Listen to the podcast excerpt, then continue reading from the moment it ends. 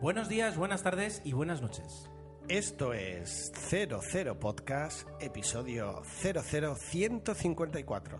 154. Mi nombre es Gerardo Mi nombre es Tomeu. y disfrutando de la puesta de sol en Mallorca nuestro amigo y compañero Jesús. Pues esto se echaba de menos, Gerardo. La verdad es, La que, verdad sí. es que sí. La Tantos verdad es que sí. días sin grabar, al final nos hemos recreado incluso en la presentación. Se nota que tenemos ganas de, de grabar. Es eh, cuando tienes una costumbre así, ta- tardas tanto tiempo en, en- en repetirla, pues eh, es verdad que se echaba de menos. Hemos estado además hablando de cine antes, preparando un poquito todo. y vamos a grabar este episodio que tiene que significar. Ah, mira, si me pongo así se me escucha mejor. Que tiene que eh, significar de alguna forma un pequeño antes y después de, de 00 Podcast. Ah, ¿Lo dices tú lo digo yo? Tú, No, eh, básicamente es. Vamos a intentar replantearnos las cosas un poquito para, para tratar de dinamizar, tratar de, de asegurar que podemos grabar con más asiduidad. ¿no? Tenemos que, que reposicionar algunas cosas porque o era esto o dejarlo. Porque si estás un mes y medio sin grabar un podcast y no lo echas de menos, pues tal vez tengas que dejar de grabar este Claro. podcast. Nosotros sí lo hemos echado de menos y nos hemos dado cuenta pues que tenemos que buscar una solución. Suena al mismo, tengo un problema, ya lo sé, cambiaré a partir de ahora, que, que hemos entonado otras veces, pero... eso, eso te iba a decir. A mí me suena igual, ¿eh? Pero bueno, eh, nos, vamos, nos hemos sentado hoy, un jueves, a hablar de cine, a hablar todo lo que podamos de cine durante bastante tiempo. Tanto que seguramente cuando llevemos un buen rato haremos una pausa para poder publicar este trocito y dejar unos días hasta que publiquemos el siguiente. Y así espaciamos un poco y, tenemos más cine del que hablar en, en dos dosis en lugar de una. Esa es la idea. La idea es ahora, eh, hacemos este especial verano, ah, volveremos a parar máquinas hasta septiembre y Pero- a partir de aquí entonces recuperaremos la regularidad que no sabemos si será cada dos, cada tres, eh, Lo veremos. llegado el momento lo veremos. Y en realidad no vamos a, a- a parar máquinas del todo, sino que lo que vamos a No hacer se va a es- notar. es revisar las máquinas y ver un poquito qué es lo, qué es lo que podemos hacer y qué es lo que podemos mejorar. Esa, esa es la idea. Hemos tardado dos minutos, yo creo que ya se ha llevado tiempo suficiente del podcast para explicar, porque al fin y al cabo, si estamos aquí, eh, no es para hablar de- del podcast, sino para hablar de cine. Y hoy os prometemos, entre, bueno, ahora veremos la duración y si al final, que, que seguro que sí se divide en dos, os prometemos muchas, muchas películas. De estreno, antiguas, de los 80, de risa, de comedia, de todo. Porque la lista es enorme. Y es el cine que hemos estado viendo durante este mes y medio. Eso es verdad, al menos, al menos algo positivo sacamos de esta semana sin grabar. Y vamos a hacer una especie de mix, es decir, vamos a mantener un poquito, no vamos a destacar ninguna película, sino que lo vamos a hacer como una, una quincena larga y una quincena que además dividiremos en dos partes, pues para no aburrir tanto, ¿no? Y eh, vamos a ver qué tal sale. Lo, grabamos así un poquito, pues eh, eso, con el calor veraniego de un 8 de agosto y con, y con ganas de, de compartir con vosotros nuestras, nuestras opiniones de cine. Eh, hagamos una parada ahora y continuemos ya directamente con, con las primeras películas.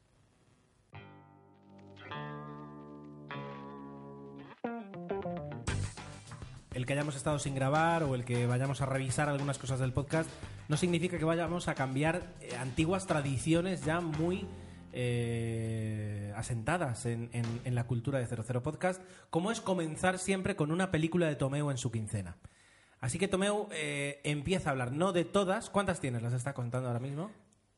En el guion, Gerardo, tenemos entre los dos 43 películas. ¿Hablaremos de todas? Lo veremos. Yo creo que sí, que va a dar tiempo. Veremos a ver. 43 películas. Pues- Queremos bater el récord. Vale, pues empieza, te doy, empieza con cinco. A tu elección, cinco. Bueno, me lo pones así. Bueno, yo voy a intentar seguir un poco el orden en que las he visto, porque siempre es una buena manera de, de- de- de hacer una lista X o, de iniciar un camino. Y justo cuando grabamos el último, que fue un viernes, por la noche ya eh, inauguré mi lista con una película curiosa que luego enlazaremos más adelante porque no sé, hablaremos de, de Guerra Mundial Z, que hemos podido ver los dos y que nos ha gustado bastante. Cierto. Pero previa a esta habíamos tenido una película de zombies medio comedia, medio romántica que se titulaba Memorias de un zombie adolescente Sí. Que es una película ah, bastante atípica, estrenada en abril, de, bueno, los protagonistas tampoco son muy conocidos, entre comillas, Nicholas Hull, Teresa Palmer y tenemos un secundario de lujo, que es John Malkovich. Nos cuenta un poco la historia de, de amor que se produce entre un zombie y uno y una persona o una humana normal y corriente, ¿no? Y, la verdad es que se sucede en una serie de gags, da para bastante juego y y un poco mm, nos viene a decir pues que el amor lo puede lo puede todo no la película está entretenida tiene algún que otro susto zombie pero mm, no no da, no da Insustancial. mucho no un poquito así pasas un buen rato y ya está. Pero ahí ahí está. La verdad es que para empezar no sé si es la más adecuada pero es la primera que, que vi una vez a- acabamos de grabar el anterior. Vale, eh, has empezado flojo, pero, pero he empezado flojo. Continúa, continúa. Voy a seguir yendo flojo. Ah, la siguiente que vi y es Tengo ganas de ti. Una película de Fernando González y Yo- hiper mega. Bueno, di, di lo que tengas que decir. No, sigo pensando que no es la mejor película para que vea tu hija, ¿eh? Ya, pero díselo tú a ella. No lo sé. No, si, si tú que eres el padre no se lo dices, no. Yo no soy quien para, para hacerlo. De todas maneras, no es tan fuerte como yo pensaba, evidentemente, pero bueno, al final ella. Eh, la primera. ah, Esta es la segunda parte de la. ¿Cómo era? Dos. dos bueno, soy incapaz de Dos metros, dos metros sobre el cielo, tres metros sobre el cielo. o algo así, o 20 metros, y no se estreña y no se mata, pobre. Esta es la continuación, estaba basada en los dos libros, y la verdad es que con todos los defectos que tiene esta película, pues es simpática, ¿no? Tienes a Mario Casas poniendo la pose eh, que yo creo que, que dice, tú simplemente mantén la postura y el resto lo hacemos nosotros. Y esto pues durante toda la película. Una película pues ah, para adolescentes.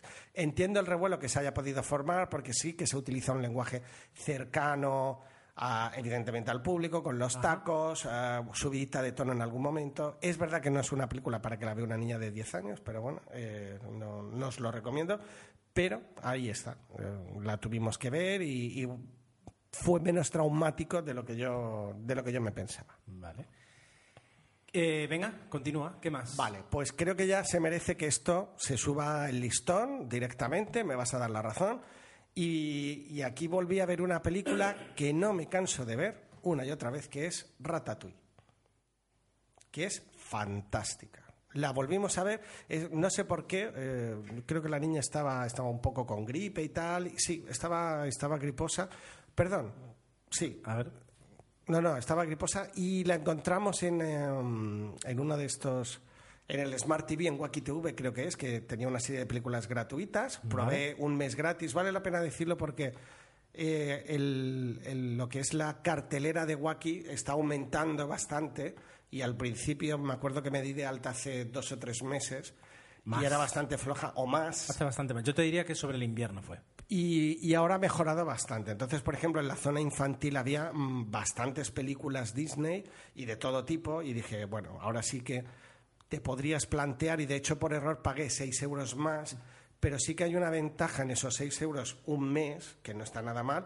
Tienes una serie de películas y de series eh, de forma gratuita. Entonces creo que sí que merece la pena. Bueno, dicho todo esto, Ratatouille, una obra maestra de Pixar, cómo conseguir hacer una película sobre alta cocina con una rata. No, es, es espectacular. Conseguir eso con una banda sonora que es inolvidable, con un gusto. Eh, es una película deliciosa que yo no me voy a cansar de ver, no me voy a cansar de recomendar y que es asignatura obligada para cualquier padre de familia enseñar a sus hijos, porque es Está- estaba pensando y. te había dicho cinco películas, llevas tres, pero te voy a interrumpir. Sí, sí, no, no, yo te voy a decir que ya. Disculpadme, pero estoy, estoy un poquito con la garganta eh, jorobada. Que yo creo que tal vez sea el, el- la cima de, de Pixar en, Sí. en- junto, es decir, año 2007 eh, Ratatouille, año 2008 Wally. Yo la pongo por encima, Yo pero por gusto, ¿eh? Por- ahora te, te lo digo porque o por temática. Te lo digo porque vengo, eh, o sea, en mi quincena está Wally, es una película que he visto y que he visto con, con calma y de hecho mm, la he visto casi casi se puede decir dos veces porque tenía ganas de volver a ver el inicio después de haberla visto. Am, y, y- tanto el personaje de, de, de Jaime, de la rata, como el personaje de Wally, que no tiene nada que ver, creo que son de los personajes que más han conseguido transmitir, quiero decir, es- desde la época, digamos, de, de, de Toy Story, etcétera, Bichos. Pero, por ejemplo, sí que vi Bichos, es una película que también pod- podría incluir en, en la quincena porque la vi hace relativamente poco. Bichos no es lo mismo que Toy Story. Los personajes de Toy Story sí que son muy interesantes.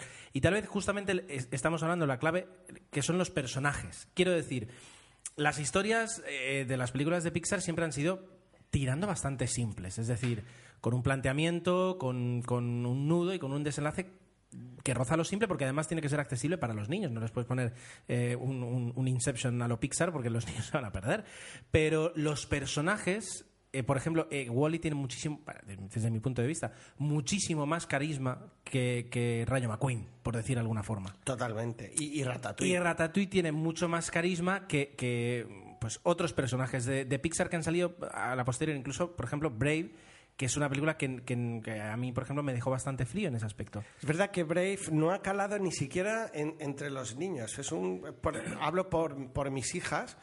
Es una película que no han querido volver a ver y que yo digo, bueno, ¿y os apetece? Porque en la lista creo que en Wacky también podíamos ver Brave y no dijeron que no, que no les apetecía. Digo, mira tú. Por eso digo que, que- que me sorprende un poquito el, el que tal vez 2007-2008 han sido lo- la, la mejor cosecha. No significa que el resto sea malo, desde luego que no. También es otra maravilla. Up. Pero Up, si no voy mal, te voy a decir de cuándo es. Es posterior a Ratatouille. Sí, pero creo que es del 2009.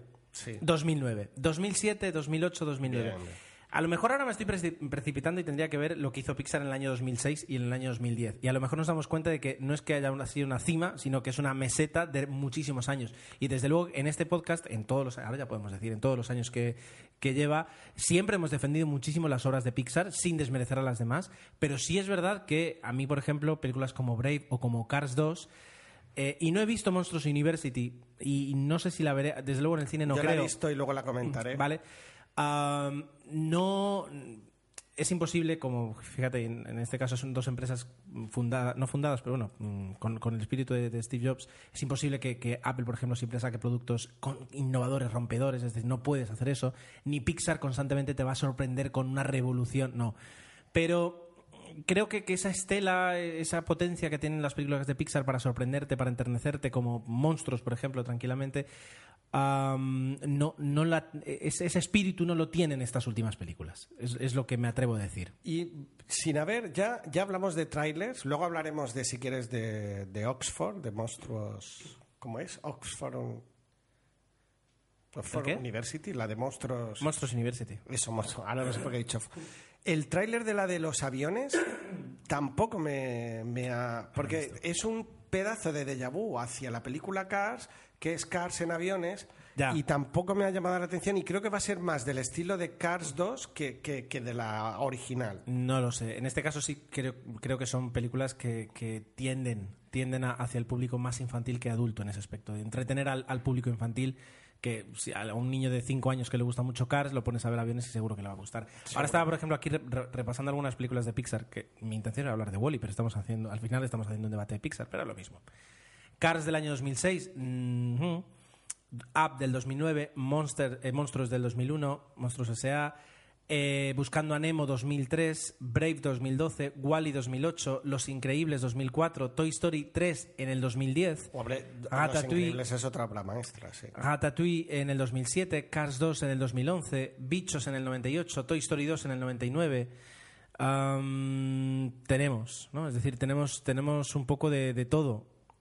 Y Sí, a lo pero mejor es verdad que hemos encadenado, ah, porque en los últimos años no han sido tan redondas las películas, exceptuando Toys, Toys Story Bueno, 3, que sí que... Pues a, a lo mejor nos estamos, quiero decir, a lo mejor estamos hablando solo de tres películas, como pueden ser eh, eh, Cars 2, Brave y Monsters University.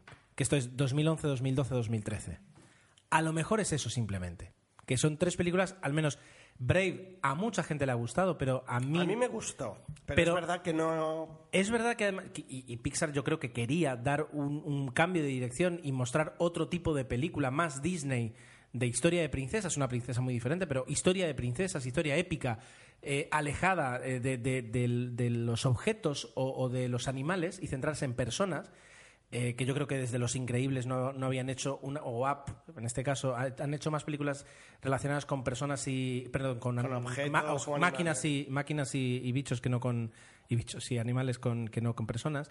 Pero bueno, no transmitió lo mismo. Cars 2 yo la fui a ver y sí que para mí supuso una, una gran decepción. Sí, sí, que es flojita. Gran decepción para mí. Es flojita. Y Monstruos University no puedo juzgarla porque no la he visto. Pero bueno, Pues si quieres, ah, para, para encajarlo dentro de este debate, hablas tú de Wally y luego yo te doy la valoración de monstruos. pues mira, hablando de Wally, película dirigida por Andrew Stanton, eh, conjugan muy bien el mensaje, por una parte, ecologista, que, ya sale desde, desde el espíritu del guion, pero incluso en frases del propio comandante de la nave, ¿no? Eh, que hay momentos en los que dice, ¿cómo no vamos a volver a la, ter- a la Tierra y ayudarla? Necesita nuestra ayuda.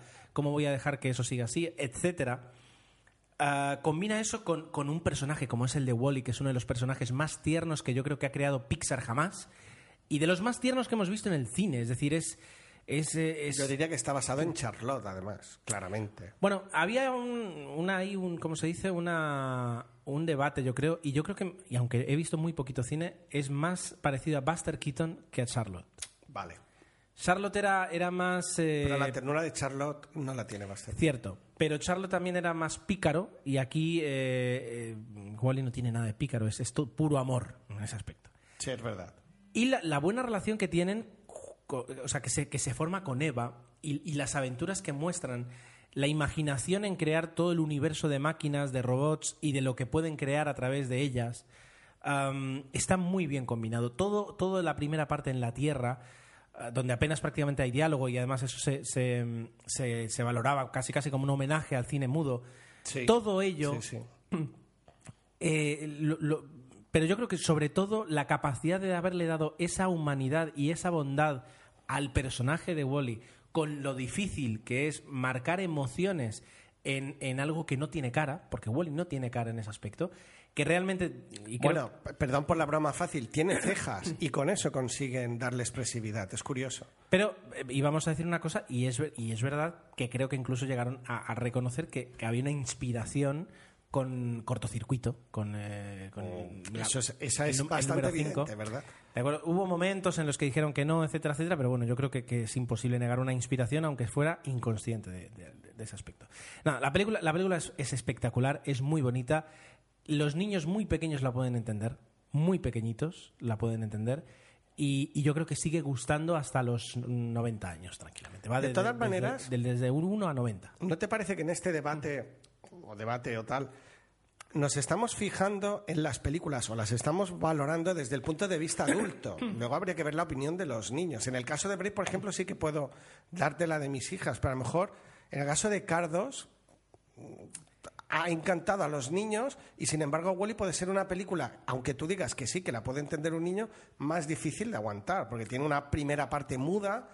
Yo creo que eso también se tiene Bueno. que tener. No sé si Pixar luego tiene en cuenta estas no somos, cosas o no. Hombre, yo creo que Pixar lo tiene en cuenta todo. No somos niños, no podemos juzga- juzgarla eh, realmente como la juzgaría un niño. Sí es verdad que Pixar durante muchos años lo que, lo que se ha caracterizado es conseguir mantener la atención y hacer disfrutar tanto a los adultos como a los niños, con una historia que los adultos saben que tiene que ser compatible con los niños, pero que lo es.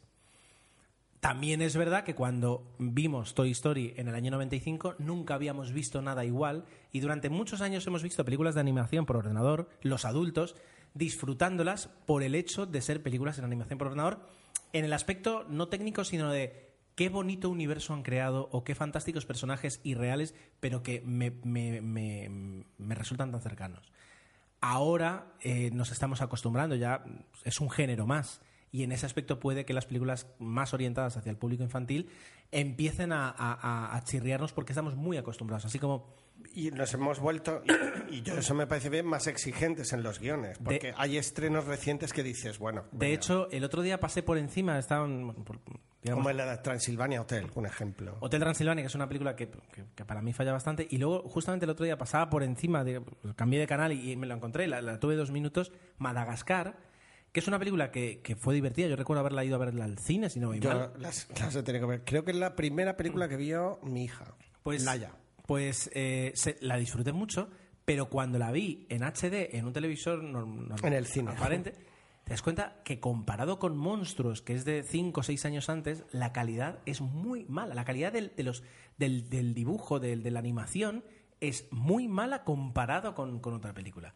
Y eso es algo que cada vez ahora podemos valorar más. Nos asombran menos estas cosas y valoramos más. Aún así, y volviendo a Wally, yo creo que es una de las películas mm, que además, mira, se estrenó hace justamente cinco años y dos días. Es el 6 de agosto en Mira España. tú. En España. Es espectacular. Y es, yo creo, de, de- de una obra maestra de, de Pixar y una obra maestra de- del- del cine romántico eh, moderno. eh, porque la relación que, que se crea entre ellos dos eh, eh, está mucho más conseguida que actores y actrices con, con cerebro y, y- y piernas y brazos. Bueno, pues viendo así, luego si quieres tú sigues con la lista, pero eh, acabamos el debate Pixar. Adelante, adelante. Con Monsters University, esta fuimos al cine a verla toda la familia. Y bueno, luego comentaré eh, que vi Gru 2, pero por anticipar a, a- a la opinión, me lo pasé mucho mejor con Gru 2. Ajá. Me lo pasé mejor. ¿Qué ocurre? Monsters University, técnicamente impecable, fantástico. Tampoco veo una evolución brutal que pueda. Yo, yo también un poco entiendo del tema, señores, y me podéis criticar esto, pero no veo una evolución a nivel de animación, pero que tampoco sé si es necesaria. A nivel de guion, nos están contando la precuela, cómo se conocen Mike Wazowski y Sullivan. Mm, vale. Yo- Muy bien, divertido. Te, te- te lo voy a preguntar directamente. Eh, después, además, justamente de una película como Cars 2, o ahora vemos como aviones, eh, es, un, es un precocinado, quiero decir. Es algo que vamos a coger dos, dos, dos personajes que, que triunfaron y vamos a montar una historia. ¿La historia es buena o, o está hecha para que más o menos funcione lo suficiente como para llevarte al cine y se acabó? Yo ¿Vale- creo que sí vale que por está sí bien sola? hecha, Sí. Si, o sea, si yo, si yo ahora a, un- a una niña de 10 años le pongo Monstruos University, qué curioso que traduzcan Monstruos no University, Monsters University, eh, que se la pongo sin haber visto antes Monstruos, ¿le va a gustar tanto como si, quiero decir, se mantiene por sí sola? Vale, ahora te entiendo mejor. Mm, no lo sé. No sé qué decirte. Yo la pondría como secuela o precuela, como lo que, bueno, como segunda parte por debajo de Toy Story y por encima de Cardos, para entendernos. Vale. Entonces, creo que es un intento que no diré fallido. La película está muy entretenida, eh, se mantiene muy bien, dura una hora y media, dos, y está muy bien porque además hay una especie de concurso, de sustos, pero es verdad que no tiene ni de lejos pues toda la fuerza, la originalidad y todo lo que en la primera parte no- nos encantó. Y aquí yo creo que han tirado más de la fuerza de los personajes y, y no tanto a lo mejor pues de, de esa capacidad de sorpresa.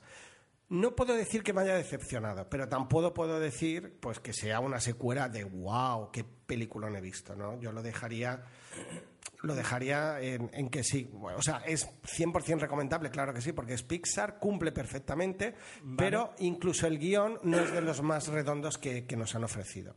Aquí sí que a lo mejor hay un exceso de, de- de- de querer. Igualmente ha, recaudado millones de, euros y, es lo- y las recaudará.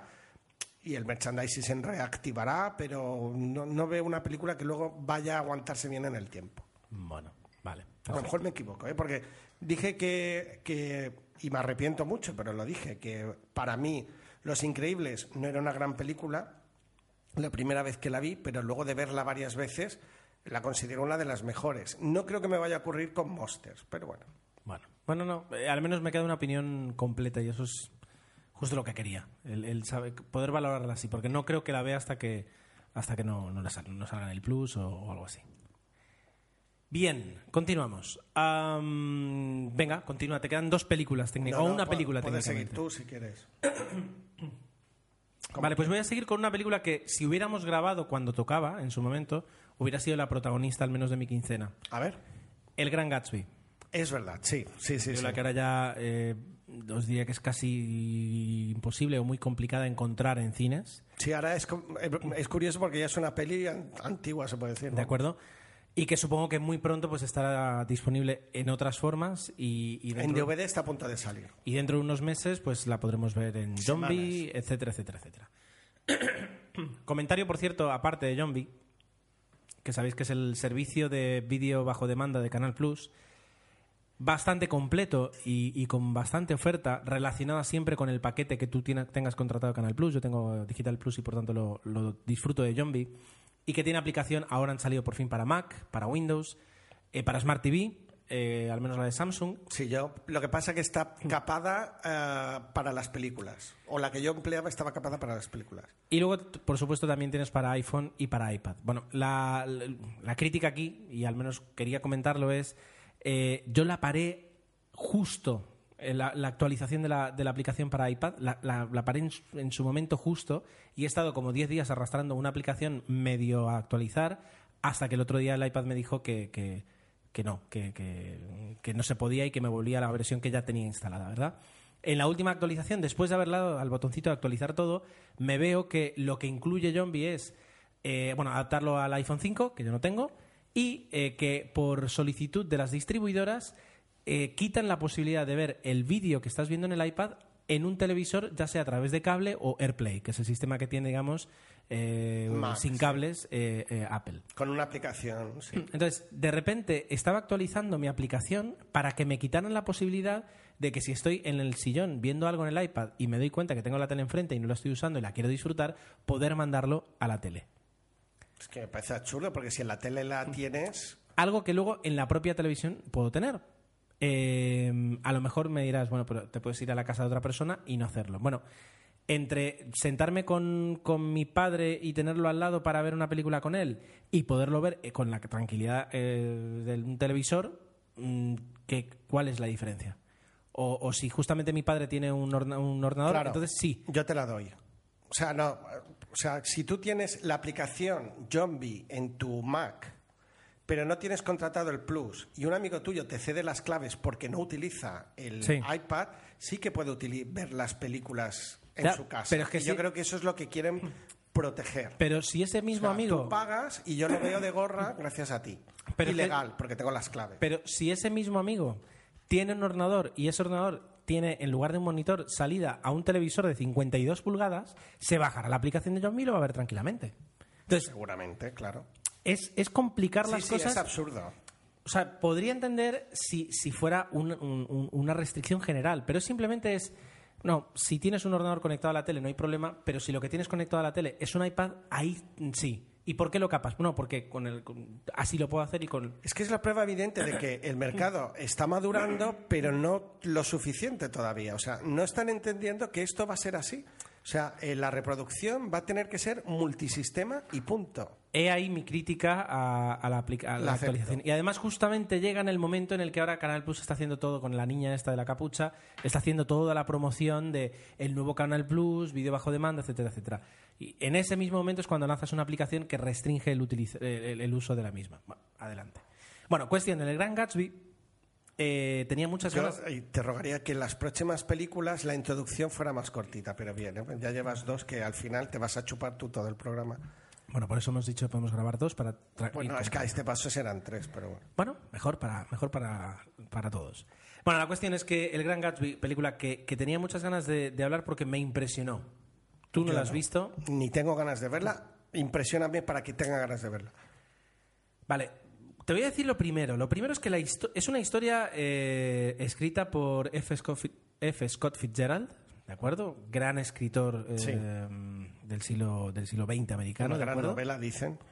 Vale, entonces la historia es muy buena.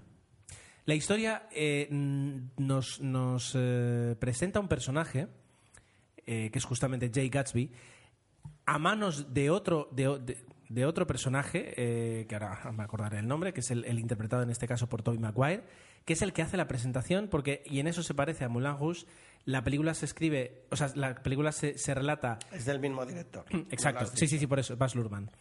La película se relata como un flashback entero, es decir, eh, empiezo hoy escribiendo. Vas mal, ¿eh? Para mí vas mal, pero bueno. La película empieza con un flashback en el que el personaje de Tobey Maguire escribe un, relato con todo lo sucedido, que es lo mismo que le pasaba al personaje Iwan McGregor en, en Moulin Rouge, en ese sentido es parecido, y a partir de ese momento vas teniendo una narración como en Moulin Rouge. En, en ese aspecto, esa, esa forma narrativa eh, se mantiene. Si te, gustaba la de- si, si te gusta, mm, la puedes disfrutar. Lo bueno, o sea, la película, digamos, tiene dos, dos fuertes, eh, tres fuertes o incluso cuatro fuertes. Primero, el personaje de Jay Gatsby. Es un personaje DiCaprio. muy... Sí, interpretado por Leonardo DiCaprio. Es un personaje muy, muy eh, complejo, muy enigmático, que vas conociendo así como avanza la película. Pero al principio te es tan, te- te es tan enigmático a ti como a los propios personajes que le rodean. Y así como va progresando la película, entiendes quién es de verdad y lo que es mejor, por qué actúa como actúa. Eso está muy bien hecho. Eh, otro pilar fuerte, por, por- por mencionarlo sin, sin orden, es eh, la, la dirección artística, el universo que crea Baz Luhrmann. Nuevamente me recuerda al de Moulin Rouge. Es decir, Esa es, era la pregunta. Es muy barroca, ¿no? Muy...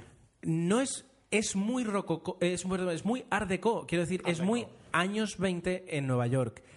Pero mm, juega con esa pseudo realidad, con algunos colores, algunas eh, mm, que, Forzando la máquina. que sabes que no son reales porque las ves y no son reales. Así como a veces tú tenías imágenes en Moulin Rouge en las que se saltaba de un sitio a otro y, y- y sabías que, que lo que te estaban poniendo esos son tiros puro- de cámara imposibles. Exacto. No, no, no, en ningún momento son chillones, en ningún momento te chirri- perdón, en ningún momento te chirrían eso. Es decir, está muy bien integrado dentro de la película.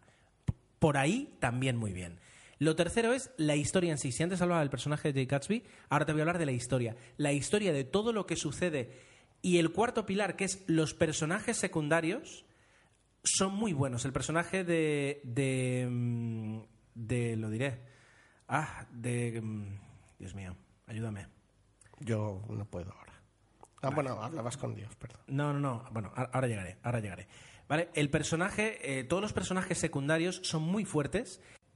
Comenzando con el, con el papel de, de, de el de Nick Carraway, o el de Daisy, que es eh, protagonizado por Carey Mulligan, eh, o el de incluso de su marido. Es decir, todo ahí funciona muy bien. La película es que en ese aspecto funciona muy bien. Eh, Es que, es, que, es que está muy bien compactada la película en ese aspecto. Eh, dirección artística, historia, personajes y el último es la música. Como, buena, como, como película de Baz Luhrmann tiene una combinación de música totalmente fuera de mm, totalmente fuera de su época, por supuesto, pero con muchas reminiscencias de los años 20 que, que- que trabaja muy bien y que hace que haya algunas escenas muy atractivas por su música. Entonces, es una forma muy diferente. No he conseguido todavía ver la película, la película original, la del 77, eh, pero es una forma muy eh, mm, interesante de presentarnos una historia escrita en los, años 20 en los años 30, en plena depresión, sobre los pomposos años 20 que, habían precedido a esa, a crisis. Y nos enseña además muchas lecciones y, como, buena novela, cada personaje luego te das cuenta que, tiene atrás un trasfondo muy fuerte y una psicología muy fuerte. Entonces, realmente la película es interesante a todos los niveles. Si te gusta una película de Leonardo DiCaprio con música de, de- Fergie, te va a gustar. Si te gusta Tobey Maguire haciendo de... Tam- No lo sé, ¿eh? te va a gustar desde mu- muchos prismas diferentes, según quieras ver una película. Entonces, en ese aspecto, yo creo que considero que es una película muy conseguida. Eso es lo que tengo que decir de, del Gran Gatsby. Vale, es que hay varias eh, películas del Gran Gatsby, pero supongo que te referías a la del 74 de Robert Redford y Mia Farrow, que está... es- Exacto. Me suena haberla visto hace muchísimos años. Eh, sería un buen ejercicio, como tú dices, el recuperar, el compararlas. Pero bueno, Bien. Voy a continuar con. eh, de, de los seis capítulos que forman la primera temporada, y ahora sé que está empezando la segunda, eh, y tú me la recomendaste en el último podcast o en el, pelun- el penúltimo que grabamos, una serie británica que se llama Utopía. la he visto enterita y la he disfrutado como un cerdito. Ah, y la, la pongo aquí por- como excusa porque eh, Utopía es una serie que parte de, su encanto y parte de lo, que puedes disfrutar es eh, esa dirección artística. Tiene una, tiene una fotografía muy atrevida, una dirección artística muy atrevida. Se sale de lo convencional y hace que de alguna forma tome su importancia en la historia le da un punto de irreal ah, que hace que los personajes floten un poco. Me da la sensación. Es decir, la, la- la historia narra cómo, cómo unos personajes buscan ah, un cómic que escribió una persona que, que luego se suicidó. Esto es minuto cero, no, no es ninguna novedad. De hecho, hay una presentación que más o menos te viene, a- te viene a explicar eso. Y eh, pues varios personajes que mm, se conocen prácticamente de casualidad tienen que intentar escapar de esas personas que eh, van a por ese cómic. Eso es el, el motivo de la serie. Porque el cómic descubriría un secreto. El cómic tiene un Muy secreto. importante. Exacto. Entonces, Está basado, se supone, en hechos reales. A partir de ahí, tanto música como, como dirección artística juegan la música también. La música Ahí quería llegar yo. Es que es la primera vez, o, o la primera vez en mucho tiempo, que la música me sorprende por lo original. Sí que hay un esfuerzo brutal por hacer algo diferente, ¿no? Por, por situar. Me tiene o sea, alucinada la, la banda sonora de esta serie. Por situar historia y personajes en un punto irreal, en un punto en el que no te cuadra lo que está sucediendo. Utópico. Además, claro, entonces, además, es, es tan raro lo que sucede que es que no te llega a cuadrar eso. Es rara eso, es rara la música, es rara la puesta en escena en algún momento y juegan muy bien con eso para crear una serie con un ambiente brutal de intriga. Yo, son seis episodios o seis, ocho. seis. Seis, ¿Seis que u es- ocho? Espera, seis. no lo sé. Ahora lo Seis. estoy mirando aquí. Eh, que es una serie británica que nacieron como seis, pero parece ser que después del éxito que ha tenido ya se estaban planteando hacer una continuación, lo cual me duele mucho, pero bueno.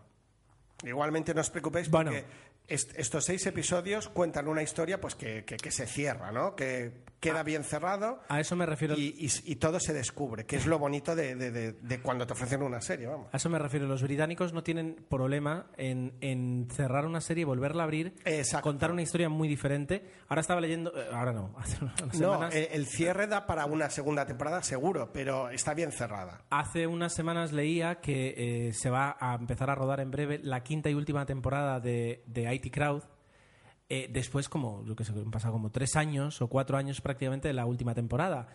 Problemas de agenda, Chris O'Dowd ha tenido pues mucho trabajo. eh, la- ella, no me acuerdo el nombre, la actriz, ha tenido, ha tenido familia, ha tenido un hijo, una hija. Entonces, eh, todo eso hizo que, pues, pues mira, no, este año grabamos, no, el siguiente. Bueno, pues se volverá a grabar y se volverá a poner. Misfits, por ejemplo, es, es la prueba de que puedes hacer dos y hasta tres temporadas contando historias muy diferentes y, y manteniendo ese grupo de fans. O Sherlock Holmes. Quiero decir, son muchas las series británicas que, que no tienen esa, esa necesidad de encajar. Son series más cortas y que además sí que saben ser diferentes. Es, es curioso el poder ver estas series y ves perfectamente, sabes distinguir de una serie americana de una serie... El problema que tienen las series americanas, sí, y no es un podcast de serie, no vamos a entrar, es lo que yo llamo el efecto homeopático. Es decir, Ahora los de OTV han levantado No, no, las no. orejas. ¿Cómo? no, no creo que lo escuchen nada más. Eh, digo homeopático porque, porque yo me Mi bebo... mirindo me escucha, que Escúchame, yo lo sé. Escúchame. Tú te bebes la mitad de un vaso eh, de té helado disuelto, ¿vale? Y cuando llegas a la mitad dices, me gusta, voy a por una segunda temporada. Pero ¿qué es lo que haces? Echas agua y lo que haces es cortas la historia ahí donde la estabas cortando a esa velocidad, te tienes que inventar cosas para no acabar. Y haces una segunda temporada. Y luego si llega una tercera, llega una tercera. El caso más claro que se me ocurre es el de cómo conoció vuestra madre. Es decir, de, cada vez, es decir, cada vez que- que, han empezado a acelerar, cada vez que han empezado a acelerar el proceso de cómo, o sea, que parecía que iba a culminar con, con cómo conocía a su madre, eh, eh, en ese momento se decide que se renueva una temporada o dos temporadas más y entonces tienen que frenar En seco. y meter un montón de cosas que no tienen nada que ver y eso llega un momento en que deteriora. Metemos a Barney haciendo el payaso. A eso me refería con el, con el, el- el efecto homeopático, porque vas diluyendo y diluyendo y diluyendo hasta que llega un momento en que la serie es muy diferente a lo que fue la primera temporada. A mí un caso los garrafal- británicos, los británicos No. tienen eso. Me da la sensación. Pero bueno, no soy experto en series. Pues yo lo que eh, la segunda temporada de Érase una vez, que la primera me pareció una temporada muy original, brillante, entretenidísima, es fresta. Bueno, perdón, utilizo un término mallorquín, pero es malísima. Porque, Funesta. Eh, funesta, porque realmente ah, es lo que acabas de explicar, es que lo has descrito muy bien, el decir, "Oh, pues esto nos ha salido tan bien que vamos a ver cómo evoluciona y vamos a meterle aquí historias para... Y metemos a Drácula y metemos a no sé qué y dices no, o a Frankenstein, perdón, dices no. Digo, O lo o que ha ocurrido, por ejemplo, con Community, que, que llevan como dos temporadas o tres preparando falsos finales de temporada por si no se renovaba. que igualmente hora- ellos han sabido jugar con A última, aún así, bueno, pues eh, es una serie tan friki que se le, se le puede perdonar, pero en de otras series sería más complicado. ¿Seguimos? Bien, Tomeo, Tomeo me hace señas de que sigamos y es verdad que No, no, no, perdón, hacíamos de seguir con el primero o ya cortamos para... No, no, no, eh, to- todavía tenemos tiempo, eh, todavía tenemos tiempo. Cortamos para bingo. Bueno, Vale, otra película que voy a comentar aquí. te veo lanzado.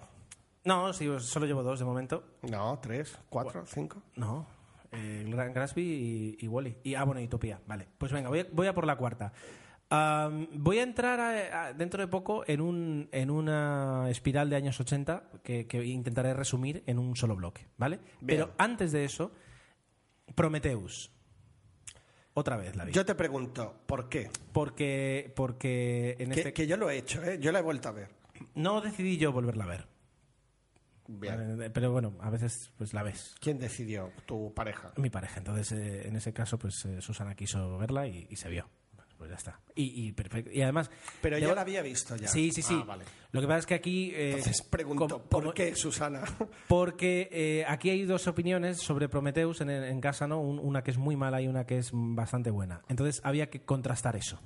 ¿Vale? Porque mis ataques sobre la inconsistencia de toda la película eh, pues eran demoledores y había que buscar ahí una buena defensa. Están justificadísimos. Debo, debo reconocer que eh, alguno de los argumentos me ha llegado incluso a, a- a- a casi o a convencer en algunos aspectos. Aún así la sigo considerando una película eh, como película de ciencia ficción regular tirando a... mm, vamos a dejarla en regulera, ¿vale? Porque es verdad que últimamente la ciencia ficción a veces eh, se monta unos, unos cacaos que, no tienen ni pies ni cabeza la película, ¿vale? Pero como precuela o como digna eh, película de llevar el- el adjetivo, la etiqueta Alien, la encuentro mediocre. Un error garrafal. La encuentro eh, que, que han intentado eh, montar una catedral gótica, ¿de acuerdo? Eh, en lo que era Alien, que Alien era una estantería de metal. Es decir, Alien era en una nave muy chunga y unos pasillos muy oscuros, un bicho que quería matarte, y de repente lo, es- lo escalas todo a una magnitud que hace que, que pierda intensidad. Y además, el guion tiene fallos, hay personajes que sobran, hay personajes que no tienen. Tienen la misma intensidad que a lo mejor en la película original de Como Alien. Charlize, que tiene ahí un protagonismo que, que es que sobra esta tía. ¿no? Perdón por el la novio de ella, eh, la mitad de los que están en la nave, que son personajes consistentes en el año 78, ¿vale? Porque son muy planos, terriblemente planos, pero que en el 2000, en el 2012 no tienen, no tienen perdón.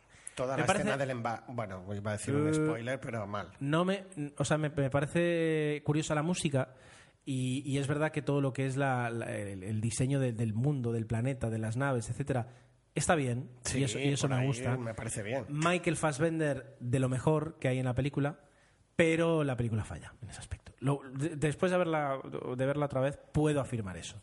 ¿De acuerdo? Y no voy a hacer sangre porque no voy a hacer sangre, pero sigo pensando que se puede hacer sangre. Yo hice sangre porque en el mismo bloque de tiempo vi las tres. O sea, dije, vi Alien, vi la segunda parte de, ¿De Alien? de James Cameron y luego vi Prometheus y, y no, es que no, no. Y, y las dos primeras son fantásticas y trepidantes y me encanta poder ver una película después de 10 años y seguir sintiendo pues parte de esa intensidad. Eso está, Muy bien. está ahí. Venga, Tomeu, cuéntanos tú algunas. Bueno, pues por enlazar un poco con tu ciencia ficción, yo aporto mi ciencia ficción más austera. Es una película que ya hablamos en el cine que se viene, que dije tengo que ver y al final vi, que es Un amigo para Frank.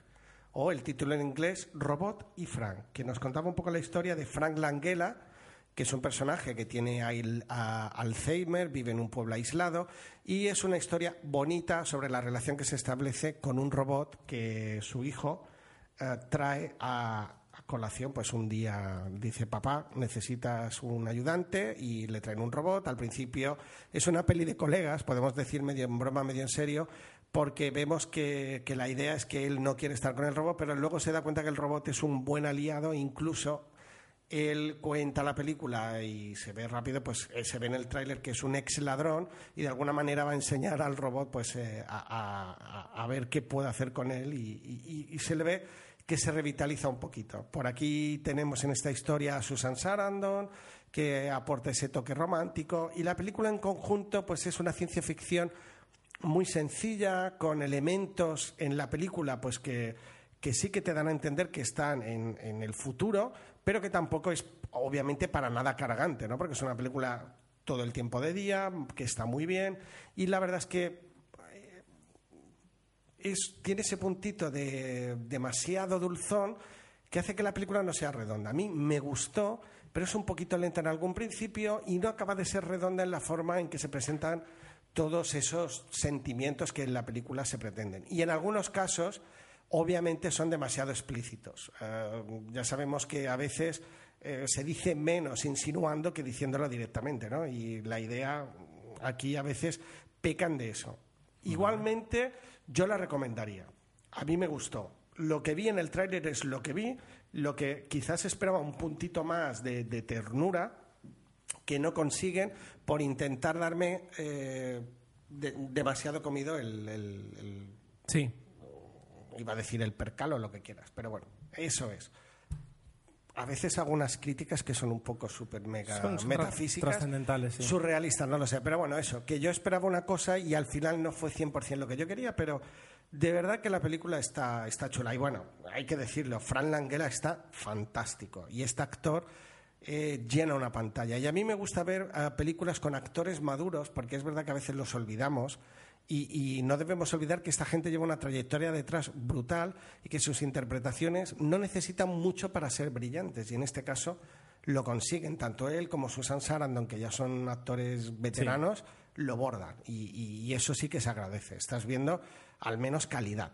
Y eso es bueno. Bueno, bueno. Toma ya. Venga, Bueno, ¿qué más? ¿Qué más? ¿Qué más? Pues bueno, ahora voy de un extremo a otro. Vi una película de Stallone, una bala en la cabeza, y no me voy a alargar mucho más, porque es un thriller que, que ya creo que ni recuerdo de qué iba, porque realmente es de esas películas para ver y olvidar un poquito antes de que acabe, porque tienes ganas ya de parar la película. Cuando Dios mío. le das al mando diciendo a ver cuánto queda, hay un problema. Sí. ¿Eh? Eso ocurre, a mí me pasa mucho. A veces valoras la película por eso. ¿Cuántas veces has tocado con el mando? ¿Cuántas veces has mirado el reloj? Sí, has sí, mirado sí, el reloj y a veces miras, digo, ya está, ya ha terminado la película. Es curioso. Pues esta es de las que miras el reloj todo el rato. ¿Por qué? Porque yo me sabe mal para las películas. Y Es, dices, es duro, Bueno, es duro, ¿eh? es complicado. Es duro. En este caso creo que sí que debería haberla parado y punto. Bueno, pues mira, te cojo aquí el testigo y te hablo yo de una película. Pánico en el túnel. Eh, grabé, Bien un, grabé un corto, eh, por lo tanto, digamos, Bien aquí una, una revisión, una revisión resumida de una película del año 90 y creo que era del 95, 96, ahora no me acuerdo. Eh, Stallone en estado puro, en lo que se puede decir que es una especie como de remake de la aventura del Poseidón, pero eh, cambia eh, barco por túnel. Ah, pero que me sorprendió y lo, lo comenté en el, cor- en el corto, lo bien que ha envejecido, porque es una película del año 95 o 96, da lo mismo, que he visto en el año 2013 y que al 95% me sigue resultando igual de válida. Que sale, creo que de los primeros papeles de Vigo Mortensen. Que hace Un Viggo el papel- Mortensen muy jovencito, eh, que hace un papel pues eh, De cholito, secundario. de creidillo. sí. Y bueno, y es el, un grupo, es que es la aventura del Poseidón. Un grupo de personas tienen que escapar y, y refugiarse del agua eh, y conseguir eh, llegar a, a la superficie en un túnel que ha tenido un accidente que está cerrado. Eso es la película en sí.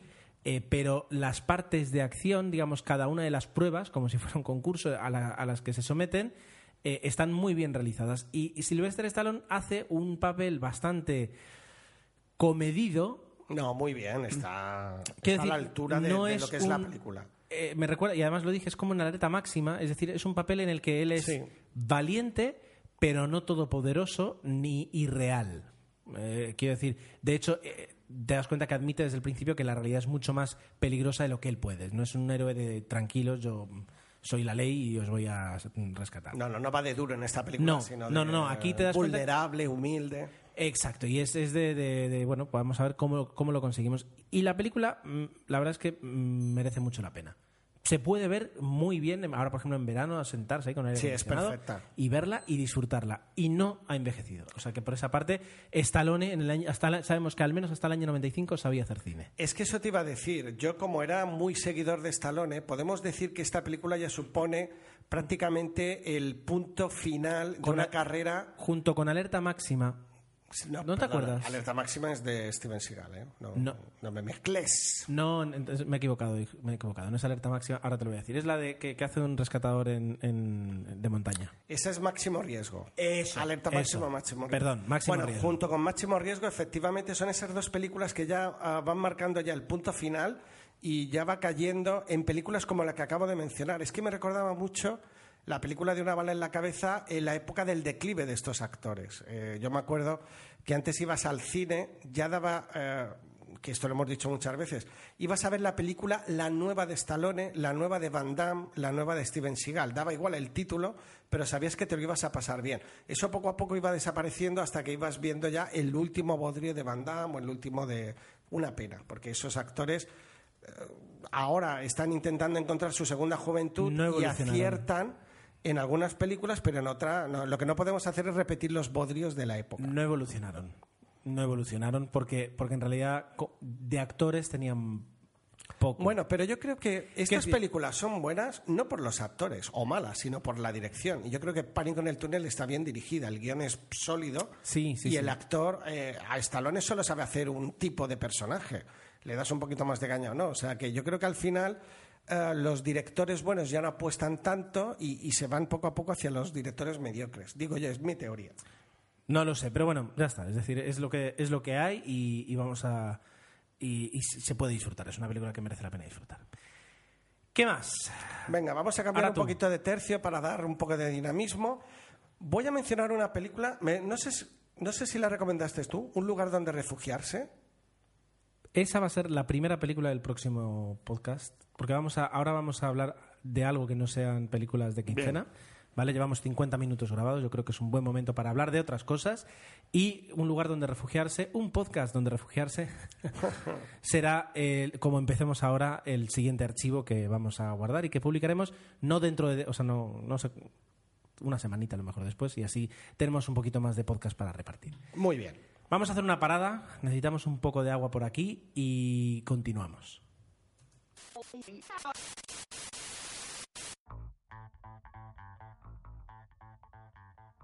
Tecnología.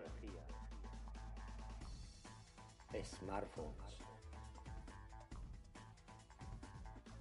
Sistemas operativos.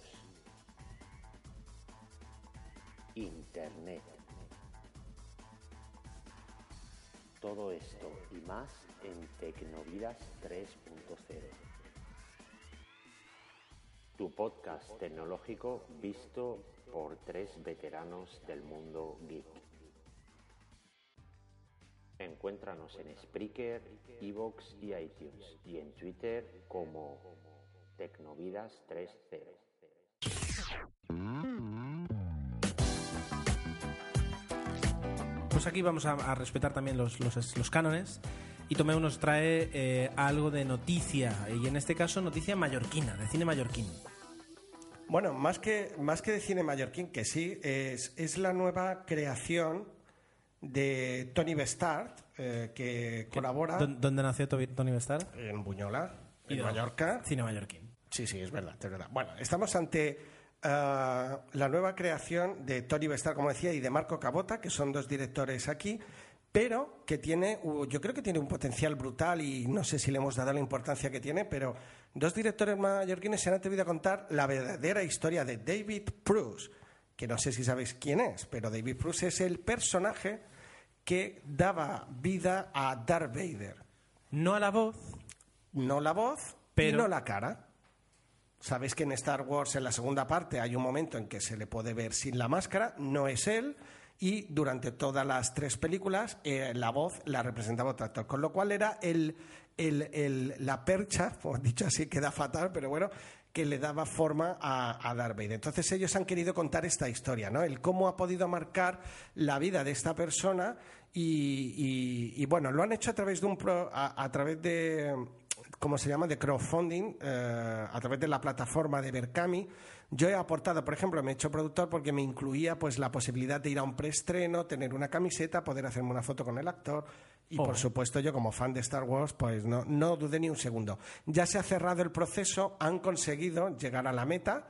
Es muy curioso porque el, el poder vivir una eh, como mini productor es muy interesante. Ellos van aportando información, te van informando de cómo va el proceso y te dicen tal día se cierra y el tal día menos más un minuto automáticamente ya te están cobrando los 50 euros. Está muy bien la, la- la manera en que puedes conseguir el eh, financiar tu, tu proyecto. Ellos han visitado montones de sitios, han hecho entrevistas incluso a Mark Hamill, a actores de la saga.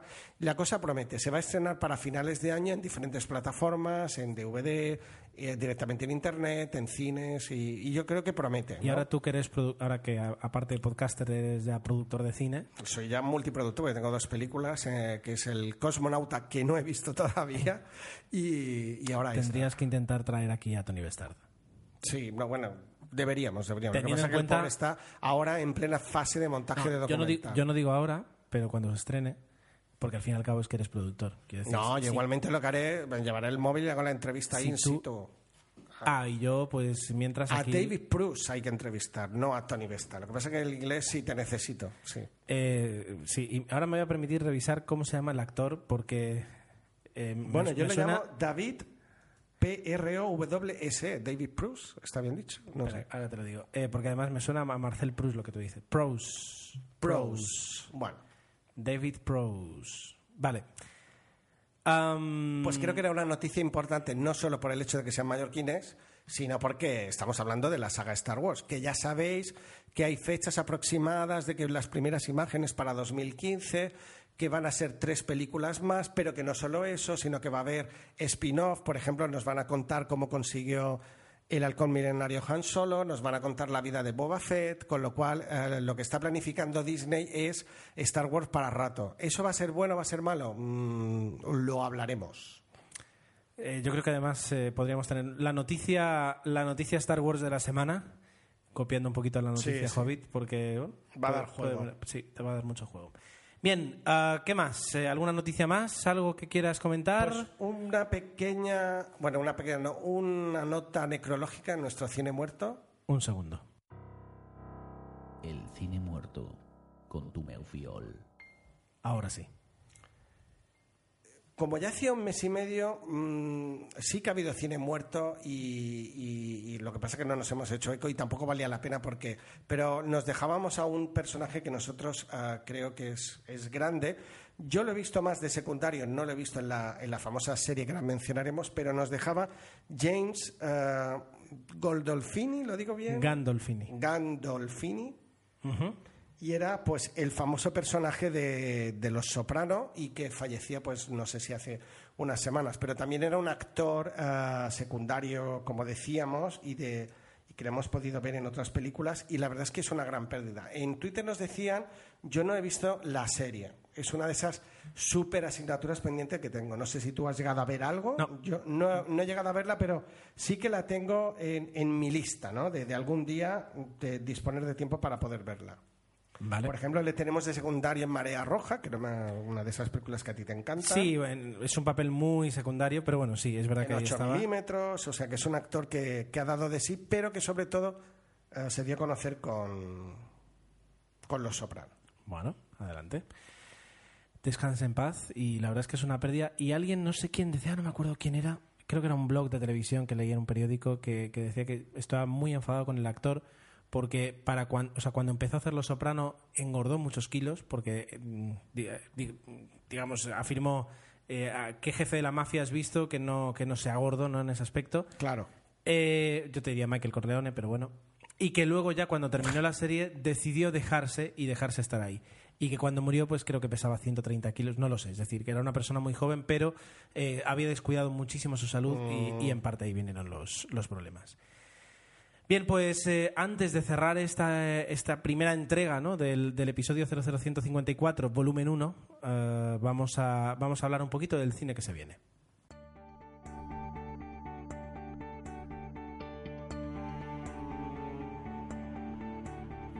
Bueno, pues un par de películas que, que me gustaría comentar, que son de próximo o no tan próximo estreno. Eh, la primera es, no sé cómo se va a llamar en España, pero en inglés es Saving Mr. Banks, es decir, Salvando al señor Banks. Una película... Eh, Que es la secuela de Homer, la de Los Simpsons. ¿Por qué? Monty Bar, no tiene nada que ver. Ya, ya. nada. Como nada. la has pronunciado así, sonaba Banks. Yo qué vols que te digo. Nada, o sea, nada. Eh, es una película dirigida por John Lee Hancock. John Lee Hancock, eh, director de películas como Un sueño posible, eh, El Álamo, la leyenda, Un mundo perfecto o Blancanieves y la leyenda del cazador. O sea que ese es el que le salió con. Terrible, con la- terrible lo con que la estás diciendo. Bueno, Un sueño posible, la verdad es que The Blind, The Blind Side era, era interesante. Bueno, que tiene como protagonistas a Tom Hanks y a Emma Thompson. Pero luego también, también tenemos a Colin Farrell, Paul Giamatti eh, y seguramente si sigo viajando pues ten- me encuentro como con Jason Schwartzman y eh, tendríamos algunos más. Lo, lo cual es curioso porque yo creo que es la primera vez que un actor de Hollywood hace dos películas en las que salva a alguien. Eh, Tom Hanks en el año 98 salvó al soldado Ryan y aquí está salvando al señor Banks. Qué gracioso, qué gracioso. Estamos subiendo el nivel de podcast. No, pero bueno. Guay. Es una película en la que eh, Tom. Hanks interpreta a Walt Disney, Emma Thompson interpreta a la autora del personaje y de las historias de Mary Poppins, y es cómo Walt Disney tiene que conseguir su confianza y su colaboración para que se pueda adaptar a una película que luego todos veríamos que es Mary Poppins. Y que todos idolatramos y hemos visto. Y y de hecho hablamos de ella hace poco en el podcast. Y eh, lo que, o sea, lo cuentan de una forma en la que al principio eh, es complicado y luego se van conociendo, van entendiendo mejor eh, lo que el eh, Mary Poppins representa y es cuando todo empieza a funcionar. Eso es lo que te muestra el tráiler. Lo que pasa es que el tráiler te, te lo muestra de una forma muy bonita. Es, o sea, es una historia que, que- que pinta muy bonita. Es decir, es, Disneyland en los años 50. Es el, el esplendor de, de- la California dorada y del Hollywood fantástico. Entonces, todo eso hace que... Y contrasta pues un poquito con la sequedad del, del personaje de Emma Thompson. Eso es lo que se ve en el tráiler. En Estados Unidos se estrena el 20 de diciembre del dos- de, bueno, el 20 de diciembre, o sea, per- el que se cae, viene. cae clavada para las, la- las Navidades y tendría sentido que aquí también fuera para las Navidades porque tiene pinta de ser una película infantil, pero infantil para los infantiles de 40 años, 30 Sí, sí. años que hemos visto Mary Poppins y que hemos soñado alguna vez con, con Mary Yo creo Poppins. que no es una peli para que vean los niños, evidentemente. Porque Dijo el señor que le más- pone en tengo ganas, tengo ganas de ti a una Bueno, bueno, yo Pues- he visto el tráiler y parece una peli de actores de, de estas. Esta peli, Gerardo. y Entonces Mario Casas diga- no es un actor. No, eh, esta peli es de pre-Oscar, está claro. Además se estrena el 20 de diciembre para que puedan caer las candidaturas. Sí, lo que pasa es que ¿Estamos hablando ya del próximo Oscar de Tom Hanks? No lo sé. no, te digo yo porque creo que es una película demasiado dulce y últimamente a los Oscar, que por Ha cierto, engordado mucho en este. Por este cierto, noticia eh, que salió además ayer, Ellen DeGeneres va a presentar la próxima gala de los Oscars. Pero ya hemos cerrado el capítulo de noticias. sí, pero esto lo es, noticias, eh, creo que es eh, flash importante. Ellen DeGeneres va a presentar la gala de los Oscars. Yo miro con cara de quién es porque. Busca, por favor. Ellen DeGeneres y ahora me dirás, ah, ¿es esta la de...? ¿Vale? Es una actriz. Sí, y una presentadora de televisión. Eh, y que va a estar, bueno, va a ser el 2 de marzo, así que yo me tengo que ya coger el 3 de marzo libre para poder ver tranquilamente en casa la gala de los Oscar. Tomeu, estás invitado si quieres venir, salvo que en los próximos meses quite el plus, que espero Vale, que no sea, Vale. ¿vale? Eh, me gustaría, me gustaría. Eh, ah, vale, vale. Esta actriz. Sí, o Sí, sea, sí, sí, sí. eh, Lo que pasa es que la conozco más de series, te diría que de películas. Ha hecho series, ha hecho televisión, lo que pasa es que yo creo que desde hace unos 10 años tiene su propio show, que, que es el show de Ellen DeGeneres, y por tanto no, Ya no se prodiga, prodiga tanto. tanto. De ahí pero que bueno. yo el nombre no me suena. Pero bueno, tanto. como es una actriz cómica como, Pero- la, como la copa de un pino, Que permíteme la broma fácil, pero se parece un huevo a nuestra actriz o presentadora. Como Eva sea- H. Eva H. ¿eh? El parecido es espectacular. Lo Bueno. que aquí en rubio y ahí en moreno. permíteme la crítica, en cuanto esta mujer abre la boca se acaban los parecidos. Eh, quiero decir, Claro. ti- tiene, un- tiene una... la verdad es que Pero es a mí buena. Eva H. la considero Sí, buena, ¿eh? bien. También. No vamos a entrar en esta discusión ahora sobre Bache. ¿No te gusta? No merece la pena. Bueno, No tampoco te- es actriz. No, no forma parte de Hay, este podcast. exacto, hay muchas películas antes que hablar. Bueno, la cuestión, que ya sabemos cuándo tendremos y que, y que puede, puede gustar. Tú ¿Vale? sigues haciendo preámbulos a lo que vas a decir y ahora es. Bueno, no, ya, ya está, he hablado de esta película y voy a hablar de otra, eh, de otro... Espera, te la voy a anunciar yo, venga, o la dices tú. No sé cuál... cuál- Es la peli de Gerardo, la que yo creo que se va a comprar y va a enmarcar. No, y... no iba a hablar ahora de esta, pero bueno, vale, sí, sí. Jobs, eh, que se estrena el fin de semana que viene, el 16 de agosto, en, eh, en Estados Unidos. En España, a ver, voy a ver si hay fecha, no lo sé. Película controvertida, película que explica la vida de Steve Jobs desde el inicio, eh, se puede decir, hasta que presenta el iPod. Eso es un poco, digamos, dónde se para, eh, luego ya continúa. Estoy mirando a ver si aparece Spain en alguna parte de la IMDB y Spain no aparece. O sea que de, de momento debe haber, pero ahora mismo no la tengo. Otra peli de Oscar. No creo que sea una peli de Oscar. Quiero para decir él sí, o sea, perdón, para el actor. Tienes razón. no- que él pueda optar a un Oscar por la forma en la que se ha preparado, que parece que se ha preparado, se ha mimetizado mucho y físicamente ha conseguido incluso parecidos. Vale, o sea, lo, lo puedo... sí, algo parecido a eso quería decir, sí. Lo, lo puedo entender, eh, pero la película se queda un poquito por debajo de, en ese aspecto por lo que se ha dicho. Eh, se, se movieron, durante el rodaje también hubieron sus dudas eh, de hasta qué punto era una película que, que hablaba con fidelidad. Quiero decir, mm, comparándolo, por ejemplo, con Piratas de Silicon Valley, que es una película que es verdad que habla mucho de Steve Jobs y de, y de Bill Gates, pero lo hace a un nivel que la deja por debajo de la biografía, sino para contar una historia eh, ambientada en, esa, en ese momento y en esos personajes. Por eso lo digo, es decir, vamos a ver. El director tampoco es que sea muy conocido, eh, Joshua Michael Stern.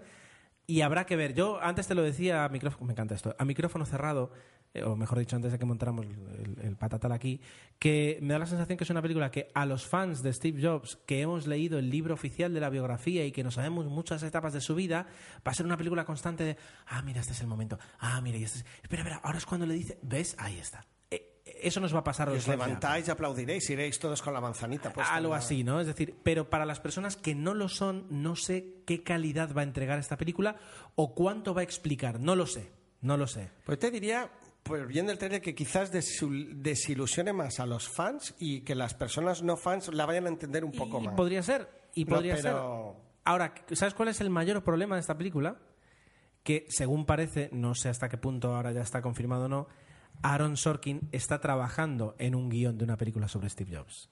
Wow. Entonces, claro, la sombra de Aaron Sorkin es alargada, incluso de guiones que a lo mejor no ha empezado ni siquiera a escribir, y, y eso podría, pues, eh, bueno, a, frikis como nosotros, porque el 90% de la gente que va a ir a ver el Igualmente, cine has- no va a decir, bueno, la película está bien, pero voy a esperar el guion de Aaron Sorkin. Va a decir, la película está bien o no está bien. Punto.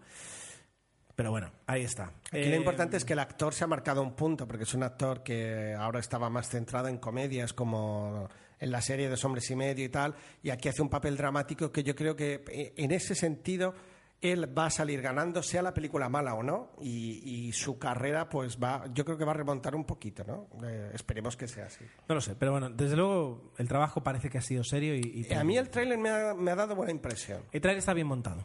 Eh, Se, lo han, o sea, se lo han tomado en serio. Sí, en- sí, sí, sí, sí, en ese aspecto, sí. Bueno, Bueno, pues eh, llevamos grabados una hora y cinco minutos, 65 minutos. Es buen momento para cortar.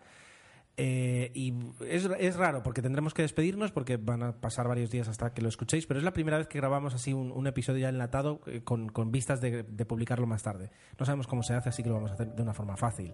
En unos días nos volveréis a escuchar. eh, lo hacemos esto para, para que no quede tan largo eh, y para aprovechar un poquito los días de verano, que, que son, todavía queda todo agosto. Así que eh, por mi parte nada más. Gracias. Ahora vamos a continuar grabando y nos podréis escuchar en poquitos días. Eh, nada más por mi parte. Pues un abrazo enorme y, bueno, que vamos a seguir hablando un poquito más de cine en poco.